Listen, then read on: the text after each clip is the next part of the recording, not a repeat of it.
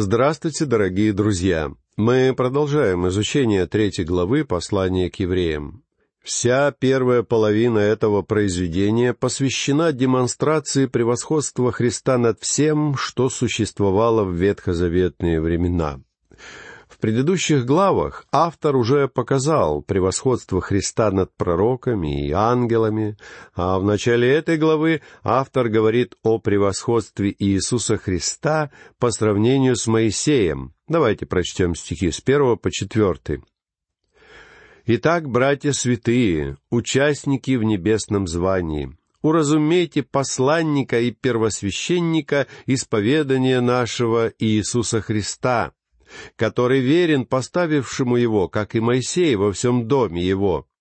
Ибо он достоин тем большей славы пред Моисеем, чем большую честь имеет в сравнении с домом тот, кто устроил его. Ибо всякий дом устрояется кем-либо, а устроивший все есть Бог.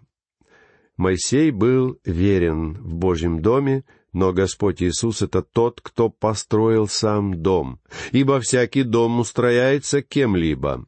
Не может быть дома, если нет строителя, поскольку дома не растут сами по себе. Каждый дом был когда-то кем-то построен. Так вот, устроивший все есть Бог. Господь Иисус — это Бог, и Он является Творцом. Моисей никогда не мог сказать ничего подобного о себе. Господь является Творцом, тогда как Моисей является всего лишь его творением. И в этом состоит колоссальная разница между ними. Прочтем стихи пятый и шестой. «И Моисей верен во всем доме его как служитель для засвидетельствования того, что надлежало возвестить. А Христос как сын в доме его. Дом же его — мы, если только дерзновение и упование, которым хвалимся, твердо сохраним до конца.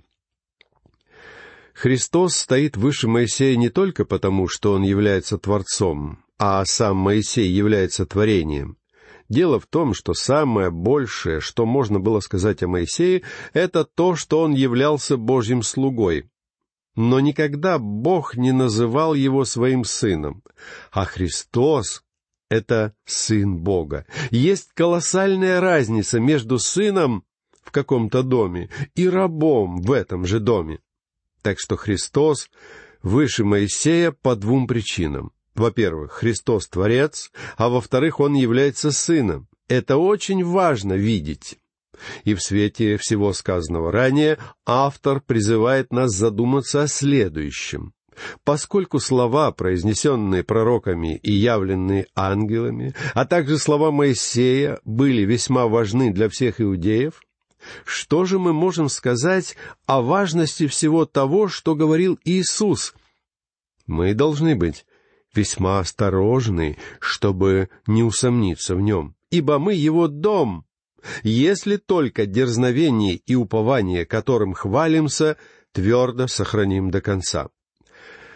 Апостолу Павлу было свойственно особенное использование союза «если», не в качестве условного союза, но как метод ведения логических рассуждений. Поэтому я думаю, что именно апостол был автором этих строк. Мы бы поняли его лучше, если бы он сказал «поскольку дерзновение и упование, которым хвалимся, твердо сохраним до конца». Иными словами, поскольку мы являемся сынами Бога, и поскольку мы являемся участниками в небесном звании, то мы будем верны и будем твердо держаться до самого конца. Это и есть доказательство того, что мы являемся Божьим домом. Апостол Иоанн в своем первом послании во второй главе в девятнадцатом стихе выражает эту же мысль следующим образом. «Они вышли от нас, но не были наши. Ибо если бы они были наши, то остались бы с нами. Но они вышли, и через то открылось, что не все наши. Я всегда считал, что Бог допускает появление всевозможных культов и сект именно для того, чтобы очистить церковь от тех людей, которые на самом деле не являются истинными верующими. Культы и секты служат в качестве некоего Божьего фильтра. Ибо доказательством того, что вы являетесь чадом Бога, становится тот факт, что вы держитесь веры. Причем это вовсе не делает вас Божьим чадом, но зато доказывает, что вы являетесь его чадом. Если вы являетесь верующим, вы будете держаться. И вовсе не потому, что вы способны на это, но потому, что Он способен сделать это. Кстати, я всегда использовал Библию в качестве способа проверки. Если человек действительно является чадом Бога, он будет держаться Слова Бога. И он будет любить Слово Бога, потому что ему хочется слушать то, что говорит ему Отец.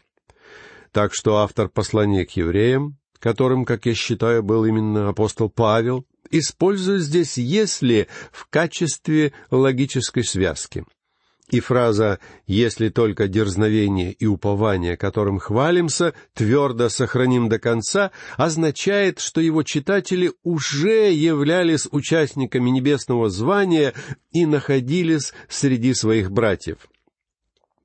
А теперь, друзья, давайте двинемся дальше и посмотрим на контраст между Моисеем и Господом Иисусом Христом. Как Моисей, так и Господь Иисус являлись основоположниками великих этических систем. Даже среди тех, кто не принадлежит к числу детей Христа, безоговорочно признается, что Моисей стоял у истоков величайшей системы законов в древнем мире. А Иисус в своей Нагорной проповеди сформулировал удивительную систему этических принципов. И тем не менее, между этими двумя фигурами существует колоссальная разница. Дело в том, что законы, которые были даны от Бога через Моисея, имели отношение к поведению и поступкам людей. Однако, когда Господь Иисус произнес свое знаменитое учение, которое мы теперь называем Нагорной проповедью, в нем речь шла уже не о поведении и не о поступках, но о характере человека. Именно поэтому Нагорная проповедь начинается с замечательных заповедей блаженства. «Блаженны чистые сердцем, ибо они Бога узрят». Однако все эти этические требования Христа представляют собой недостижимую высокую систему стандартов без спасительной благодати Господа Иисуса Христа, выразившейся в Его смерти и воскресении. Вот почему Нагорная проповедь, без упоминания искупления, которое мы имеем во Христе, произвела в церкви больше лицемеров, чем что-либо другое. Сегодня люди проповедуют этику и говорят, что они соблюдают заповеди Нагорной проповеди. Друзья мои, лишь только через искупление во Христе мы можем начать движение к этим высоким стандартам. Когда Бог говорил с Моисеем на вершине горы Синай, над горой раздавались громы и сверкали молнии, а вся земля тряслась, навевая ужас. Тем самым Бог предостерегал людей Израиля, чтобы они не смели не только подниматься на эту гору, но даже приближаться к ней, так что даже животные были не вправе прикоснуться к ее подножью. Но в эпоху благодати Бог обращается к людям по-другому. Он обратился к людям с вершины горы, носившей название Голгофа. На этой горе стоял крест, а на кресте висел изувеченный, умирающий человек, который, однако, был не просто человеком. Он являлся Богом, и посредством его смерти на Голговском кресте на весь этот мир излилась благодать Бога. Я не могу выразить, насколько я благодарен Богу за то, что Он спасает нас не при помощи закона. Если бы Он спасал нас с помощью закона, мне бы пришлось признать, что этот путь закрыт для меня. Я был бы вынужден искать себе иной путь. И слава Богу, что существует иной путь, путь благодати Бога. Так что, друзья мои, Иисус выше пророков, выше ангелов, а также выше Моисея. И неудивительно, что нам заповедано уразуметь его. В первом стихе этой главы нам дается наставление уразуметь посланника и первосвященника исповедания нашего, Иисуса Христа. А в двенадцатой главе, в третьем стихе этого произведения, мы получаем еще одно увещевание. «Помыслить о претерпевшем такое над собой поругание от грешников, чтобы не изнемочь и не ослабеть душами».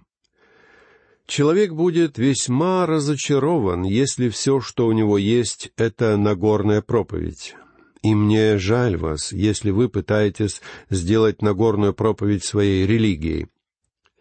Если вы не имеете искупления во Христе, вы обманываете себя и других. Вот почему нам так важно уразуметь Его в этом самом послании.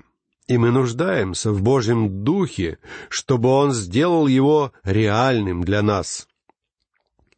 Если вы помните, в этом послании нам даются шесть предостережений об опасности.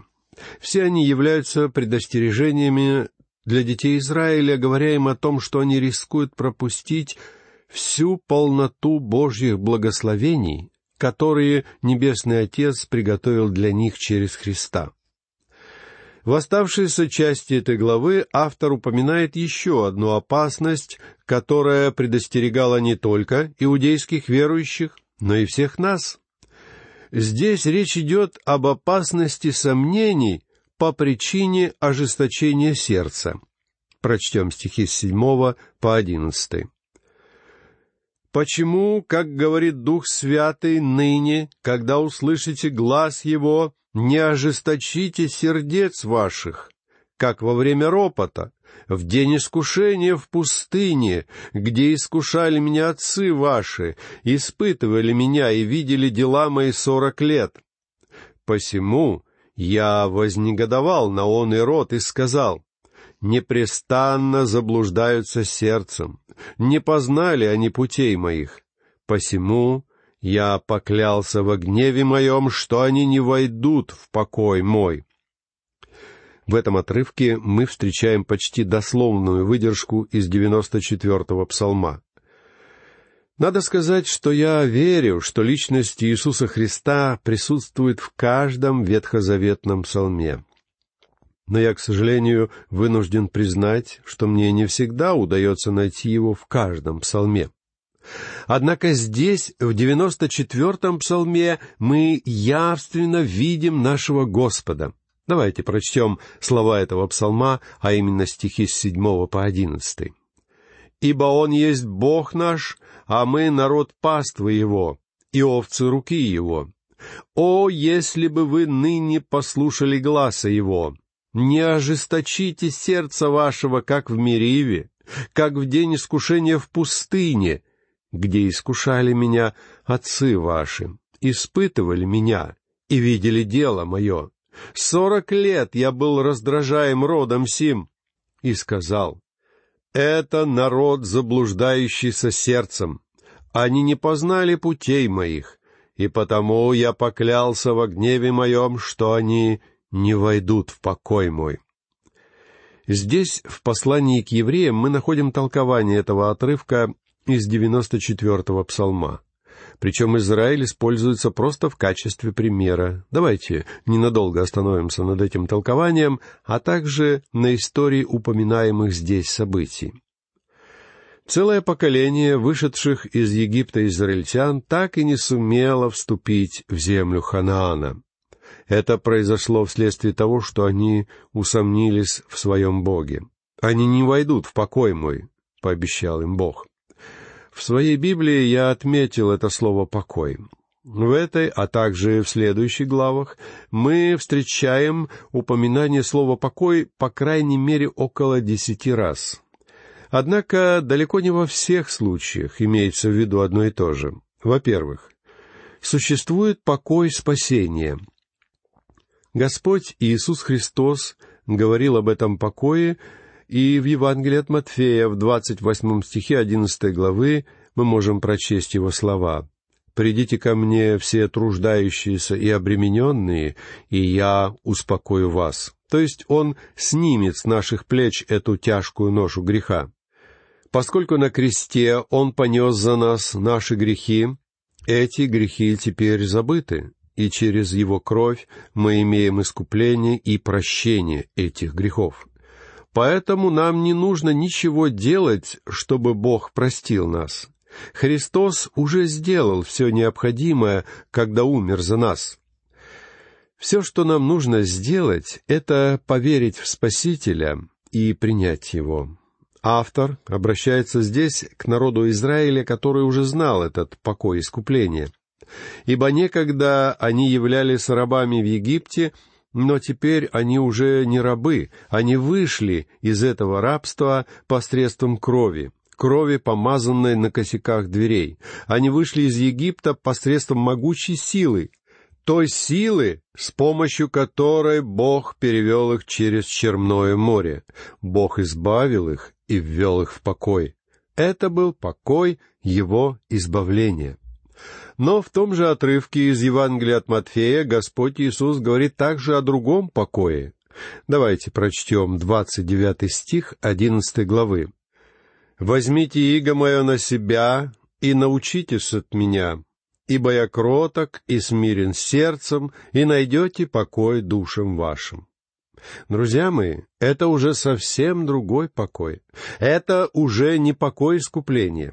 Я бы назвал этот покой покоем послушания, покоем радости христианской жизни. Когда дети Израиля вышли из Египта и перешли через Черное море, они пели хвалебную песнь избавления, где были такие слова. «Пойте Господу, ибо высоко превознесся Он, коня и всадника его ввергнул в море. Дети Израиля радовались, что их Бог избавил их. Но давайте вспомним, что было дальше. После того, как они получили от Бога закон у горы Синай, они двинулись в путь в обетованную землю.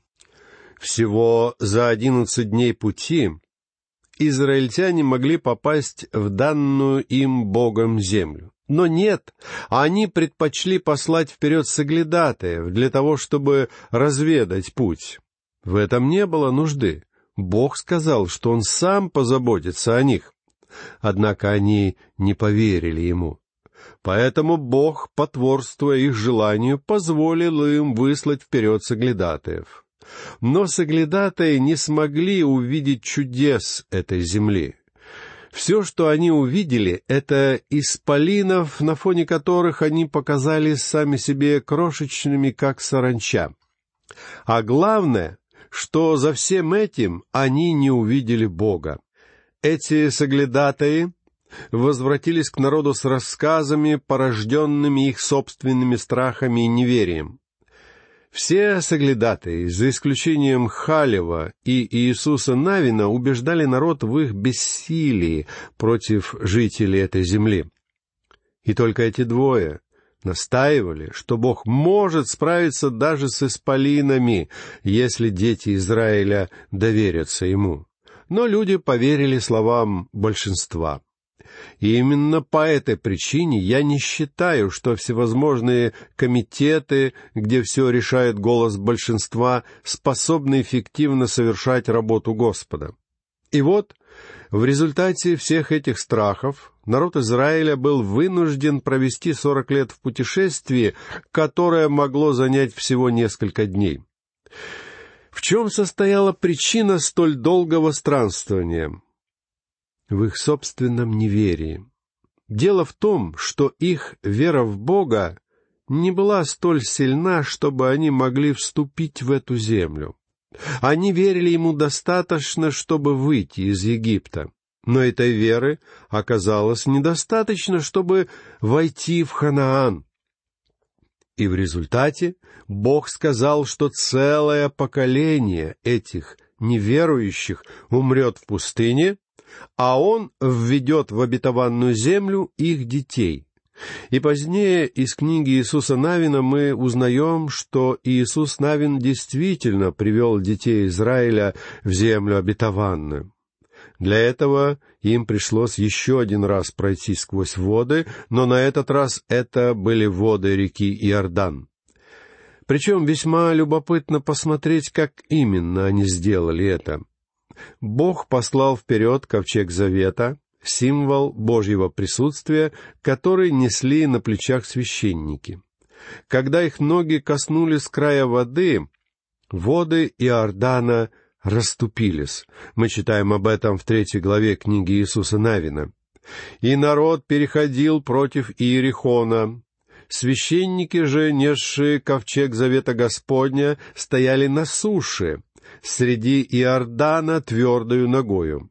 Все сыны Израилевы переходили по суше, доколе весь народ не перешел через Иордан». Это сказано в семнадцатом стихе третьей главы. Затем израильтяне взяли двенадцать камней из середины реки, из того самого места, где стояли священники с ковчегом завета, и построили из этих камней на берегу памятник. А взятые из реки камни они заменили двенадцатью камнями из обетованной земли. Так что, когда воды Иордана возвратились на свое место и покрыли эти двенадцать камней, это было символом смерти Христа. А двенадцать камней, которые были взяты из реки и поставлены в виде памятника на берегу, говорили о воскресении Христа. Павел говорит об этом в послании к римлянам в четвертом стихе шестой главы, где пишет «Итак, мы погребли с Ним крещением в смерть, дабы как Христос воскрес из мертвых славою Отца, так и нам ходить в обновленной жизни. Друзья мои, сегодня мы соединены с живым Христом. И это единственный путь, как мы сможем насладиться Ханааном. Ханаан — это вовсе не небеса. Мы с вами убедимся, что имеем вечный покой, и дает этот покой только Иисус. Однако сегодня весьма актуально звучит вопрос, вступили ли мы в этот покой, который должны иметь верующие в своем земном странствовании. И единственный способ, как мы с вами можем насладиться богатством и плодами этой земли, ее красотой и благословениями, это посредством изучения Слова Бога. Без личного знакомства со Словом Бога быть членом церкви — это то же самое, что носить на себе тяжелое ермо рабства — Ибо как еще назвать ситуацию, когда вас заставляют делать совершенно непонятные вам вещи, как, например, приносить пожертвования или совершать какое-то служение? Все это будет являться тягостными обязанностями, вместо того, чтобы приближать нас к чудесной личности Христа. Давайте помнить об этом, дорогие друзья. На этом я прощаюсь с вами. Всего вам доброго. До новых встреч.